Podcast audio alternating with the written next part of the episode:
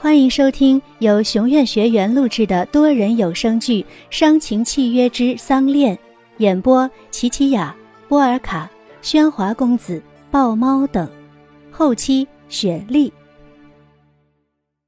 第三十三集。佑天坐在自己的房间里，一盏微弱的台灯照着桌子上的一叠照片。关于摩天轮的事故。佑天还隐瞒了燕浩一些事情。照片里的女人是高恩雅，自从那次路牌事件，佑天就一直派人暗中监视恩雅，决定在桑恋林暗杀白鹿的事，除了燕浩和他，就只有恩雅知道。特意安排去游乐场让恩雅试枪，当在一旁暗中观察的职业枪手告诉他恩雅的确不会用枪，朴佑天还以为是自己多心了。可摩天轮火烧时，恩雅为什么会出现在游乐场？警方查出，摩天轮是后台机械被毁导致短路所引发，而侦探恰巧拍到了恩雅进出那机房的照片。如果字条是恩雅设的计，又为什么要弄毁掉摩天轮，引燕浩离开那漏油的车？佑天顿时陷入混乱中，他猜不出这个女人的计划。他接近燕浩是为什么？他进郑家又是为什么？是为了杀燕浩吗？不对，如果要杀燕浩，又为什么要救？他是爱燕浩的，起码这一点，从小到大，恩雅对燕浩的爱做不了假。在佑天没有把这一切弄清楚前，他还不能告诉燕浩，因为他对恩雅的偏见，即使有证据，都只会让燕浩认为是他陷害恩雅的栽赃。或许，他应该继续静观下去，等那个女人露出尾巴。敲门声打断了佑天的思绪。谁啊？是，是我。小鱼。佑天感到意外，这是头一回小鱼主动来找他。收起了桌上的照片，梳平了衣上的褶皱，刚才还沉重的脸，现已经转换为微笑。去迎接那门外的人。怎么了？想我了？哎，你能不能正经点？我找你是想说关于白露姐的事。又是他。和小鱼的每次谈话中都会出现白露的名字。佑天真妒忌这个好命的女人。小鱼张望了四周，又看了看佑天的房间。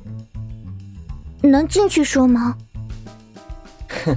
里面是狼窝啊，你不怕吗？佑天轻浮的话让小鱼已对他无话可说。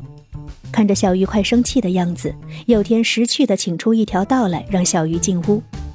当小鱼进屋后，佑天关上了门，并按了反锁。啊！你做什么？小鱼被佑天的这个举动有些吓到。你不觉得这样更隐秘吗？小鱼没有选择坐沙发，因为那里离床太近。最后选择靠在书桌上，那里有灯，可以让他寻求一点安全感。我知道白露姐受伤是因为郑燕浩，摩天轮的事故报纸都登了。原来你是故意装作不知道的。我知道白露姐怕我担心，但我已经长大了，我知道。白露姐不再属于我一个人，她有她想保护的人，我不能老是依靠着她。没想到小鱼能说出这些话，有天不禁疑惑：是什么改变着这个女孩？我不想再跳舞了，请你教我别的，我要能保护我自己、保护白露姐的本领。这承诺很重啊，你举得动吗？白露姐能扛得住。我也能。佑天沉默了，他望着眼前的这个女孩，女孩的眼睛里闪着锐光。这是第一次，他们这样严肃的彼此对望。佑天闭上眼睛，微点了头。这场无言的辩论，他输了。小鱼的坚持让他无法推辞。谢谢。深深的。小鱼向佑天致下真诚的谢意，离开了他的房间。小鱼走后，佑天坐在椅子上，手上的打火机不断的被点燃熄灭。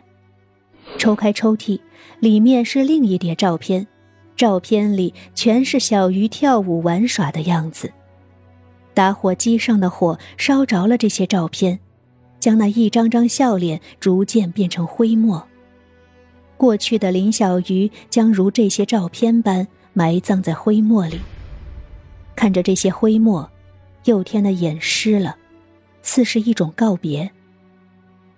如果那双手松开了你，我会接住你；如果你松开了我，我会杀了你。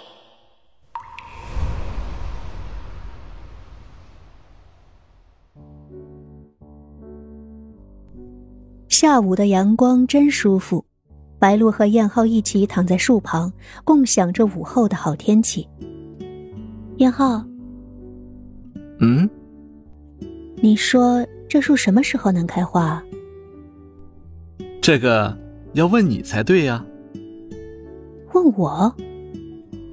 一棵树能不能开花结果，全看照顾它的主人啊。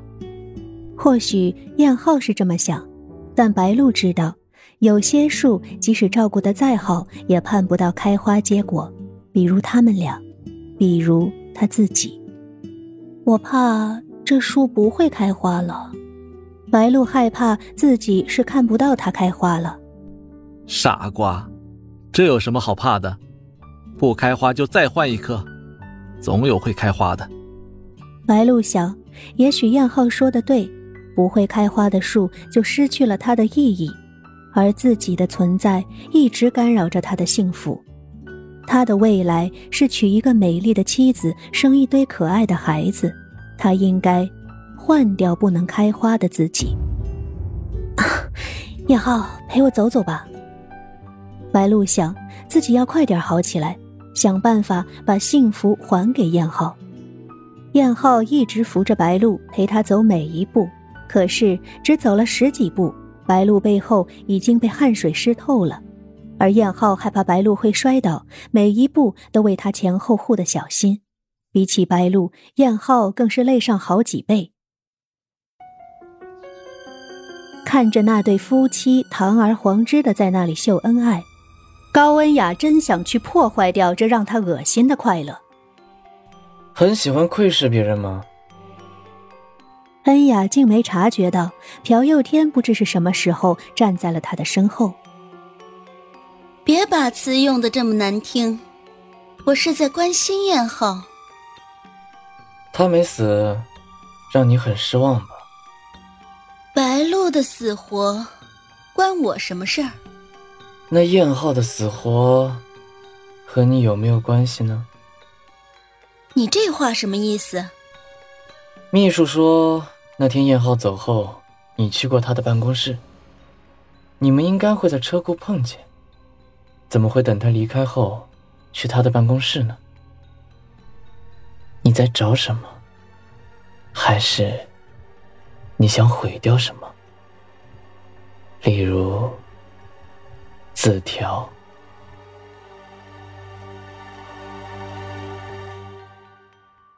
本集内容到此结束。我是恩雅，感谢大家收听，记得订阅哦。